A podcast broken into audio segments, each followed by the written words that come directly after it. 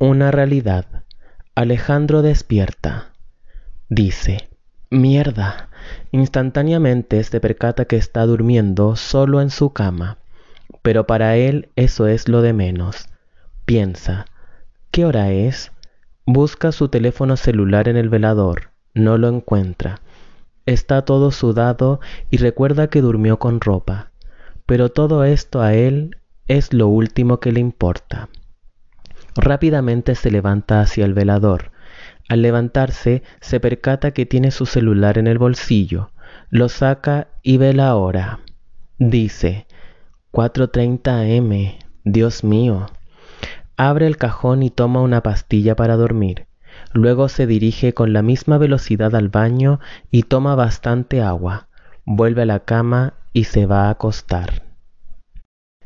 Un sueño. Gaspar se encuentra en el mismo cubículo que le apuntó Bu con los pantalones abajo, sentado en el water. La puerta del cubículo está abierta. Bu se está lavando la cara en el lavamanos. Gaspar piensa, ¿qué mierda hice? Pero se encuentra atónito para poder hacer algo. Bu dice, cierra la puerta, Gaspar. No vaya a ser que entre alguien y te vea ahí todo extasiado. Pero Gaspar no hace nada, no puede. Está drogado. El chico se acerca al cubículo, lo observa y sonríe. Luego cierra la puerta. Bu sale del baño. Gaspar sigue sin poder reaccionar. Piensa, estoy drogado, estoy malditamente drogado.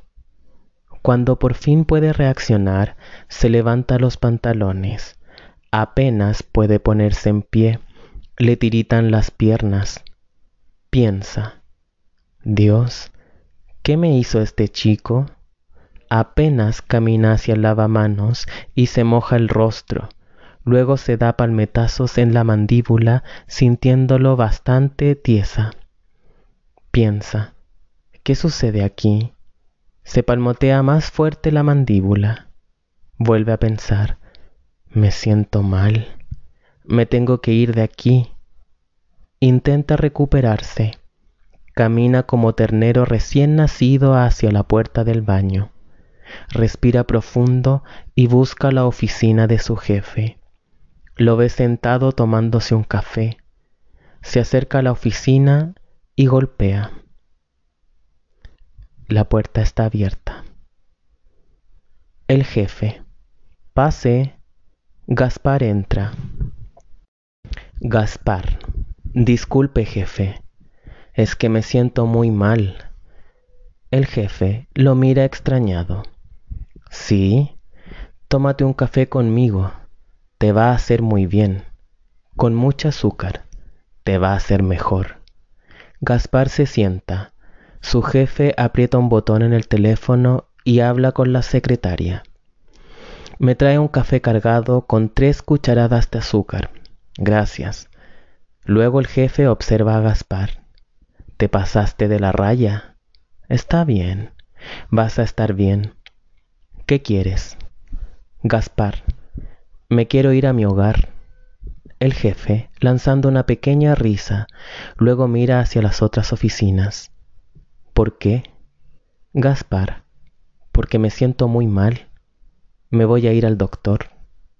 El jefe, sí, y te ves horrible. ¿Pero por qué? Gaspar, porque me siento mal. No sé qué más decir. ¿Qué le tengo que decir? El jefe, Debes sentirte muy mal para venir a mi oficina y no pasar directamente hacia donde Jessica. Gaspar. ¿Ah? El jefe. Como lo haces de costumbre. Silencio. ¿Qué les pasó? ¿Pelearon? Gaspar, tú eres mi jefe, ¿o no? El jefe. Eso mismo me pregunto yo. Si yo soy tu jefe, ¿Por qué vas donde la gerente? Gaspar no sabe qué responder. La secretaria golpea la puerta que se encuentra abierta. La secretaria. Disculpe. El café. Camina hacia el escritorio. El jefe. Sí, gracias. Es para él. Le apunta a Gaspar, que se encuentra con las manos cruzadas en el estómago. Le deja el café y se retira. Gaspar bebe sorbos pequeños mientras su jefe lo observa y sonríe. El jefe. Mira, Gaspar, me has pasado a llevar todos estos años y debo admitir que verte de esta forma tan enfermo y pidiéndome permiso para irte a tu casa me pone tan contento. Podría negártelo, pero solo haría que sigas sin contar conmigo. Y yo quiero que cuentes conmigo, Gaspar, como un amigo. Gaspar, disculpe, jefe. El jefe, está bien, te daré el resto del día libre. ¿Quieres otro día? Te lo puedo dar. Gaspar, no, solo hoy. El jefe, vamos. Bueno, cuando quieras un día libre, no vayas donde Jessica. Ven a hablar conmigo. Eso sí, los favores se pagan con favores. Pero eres amigo de Jessica, tú ya lo sabes. Le cierra un ojo. Mira, hasta te volvieron los colores a la piel. Gaspar, es verdad, el café cargado con mucha azúcar me ayudó bastante. Gracias, jefe. Gaspar se levanta y camina hacia su escritorio. En el camino se encuentra con Bu, pero el hombre esquiva la mirada. Gaspar toma sus cosas y se mete rápidamente al ascensor. Estando adentro, siente un inmenso alivio. Llega al piso cero y sale del edificio. Una realidad. 4.30 pm. Alejandro despierta, se siente mareado. Su primer instinto es el de levantarse pero se queda quieto en posición fetal. Tiene miedo de vomitar. Siente apretada la garganta. Minutos después se levanta. Observa su cama. No existen indicios de que Lauren haya dormido con él en toda la noche. Camina hacia el baño y toma agua. Su esposa entra a la casa con bastante ruido y nerviosa. Comienza a gritar. Lauren gritando, Alejandro, Alejandro, Alejandro despierta.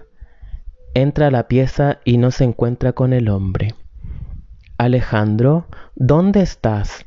Naturalmente observa hacia el baño. Lo encuentra bastante pálido y desahuciado, pero esto a ella no le importa. Lauren, me llamaron los abogados de Carreño. La mujer camina hacia el comedor. El hombre la sigue apenas. Lauren. Salió la resolución del caso. Le dieron 44 años de prisión.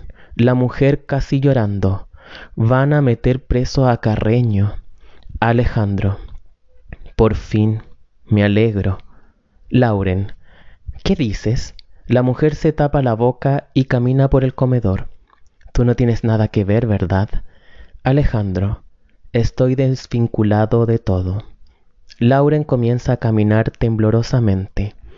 Dime la verdad, Alejandro. Te juro que... Dios mío, Dios. Alejandro, ¿por qué estás tan nerviosa, Lauren? Lauren. Bueno, porque me pongo en el lugar de él. Dicen que estafó al Estado. ¿Es verdad? Dios mío. Tú no tienes nada que ver, ¿verdad? ¿Verdad? ¿Tú no estafaste al Estado, Alejandro? Pronto ellos se dejarán caer en nuestro hogar. Tengo miedo. Alejandro, no, tranquila, yo no tengo nada que ver con eso. La PDI ya me investigó y no encontró nada.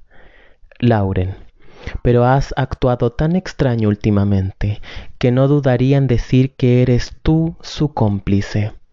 El hombre exhala y se toca la cabeza. Camina hacia la cocina. Lauren, ¿qué? ¿Te ofendiste?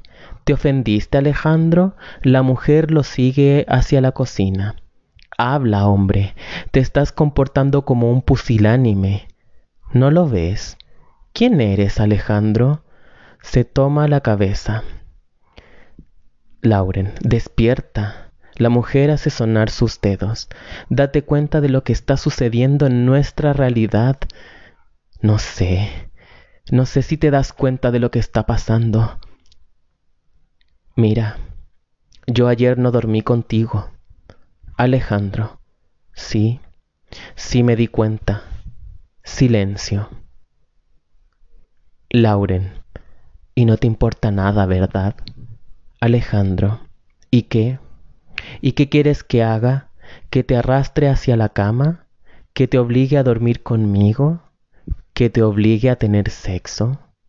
Por favor, Lauren, no seas hipócrita. Lauren, ¿hipócrita yo?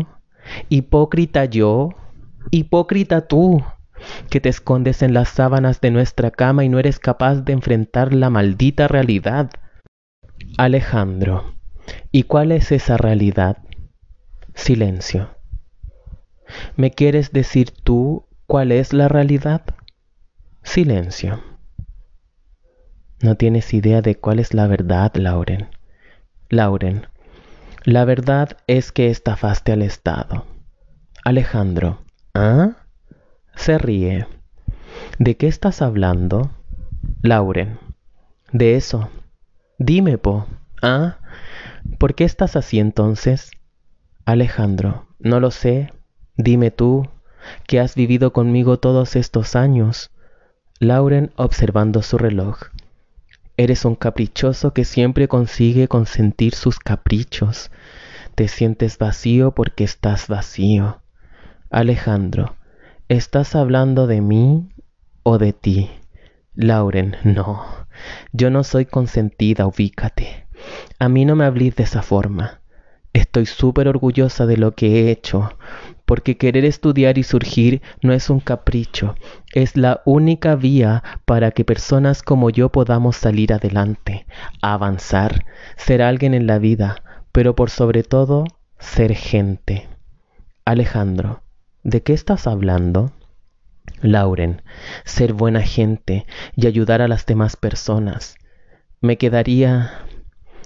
Me quedaría tranquila sabiendo que podemos ayudar a un hombre. Alejandro, ¿por qué te interesa tanto? Bueno, muy bien.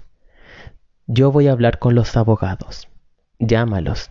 Llámalos y diles que voy a ir a hablar con el juez también, si es que quieres y le voy a decir, ¿sabes lo que le voy a decir? La verdad, que me negué a ser cómplice de un estafador como Carreño, porque Mauricio Carreño se acercó a mí ofreciéndome dinero para ayudarlo a sacar todos esos fondos afuera al extranjero. ¿Quieres que diga eso? Lauren, ¿eso fue así? Alejandro, ¿ves? Tú no sabes nada. Lauren, él me dijo que lo habían metido en una trampa. Alejandro, ¿trampa? ¿Qué trampa? Lauren, para inculcarlo en un delito de estafa. Alejandro, él fue el que hizo la estafa, solo que lo pillaron y ahora anda diciendo que lo están inculpando para poder hacer la condena menos grave. Lauren, yo le creí. Alejandro, no, no le creas, no creas nada. Él fue mi compañero de trabajo, yo conozco cómo es él. Se comienza a retorcer por calambres estomacales. Lauren, ¿qué te sucede? Alejandro, son las pastillas. Lauren, te tienen drogado, hombre. 4.30 am. Alejandro no ha dormido en todo el día y no puede hacerlo. Su cuerpo no se lo permite. Está en el comedor observando la televisión. Las luces de la casa están apagadas. Solo alumbra el brillo de la pantalla en su cara y en el comedor. Cambia de canal cada segundo. Está hipnotizado. No bosteza en ningún momento. Se levanta, camina hacia la cocina, no prende la luz nunca.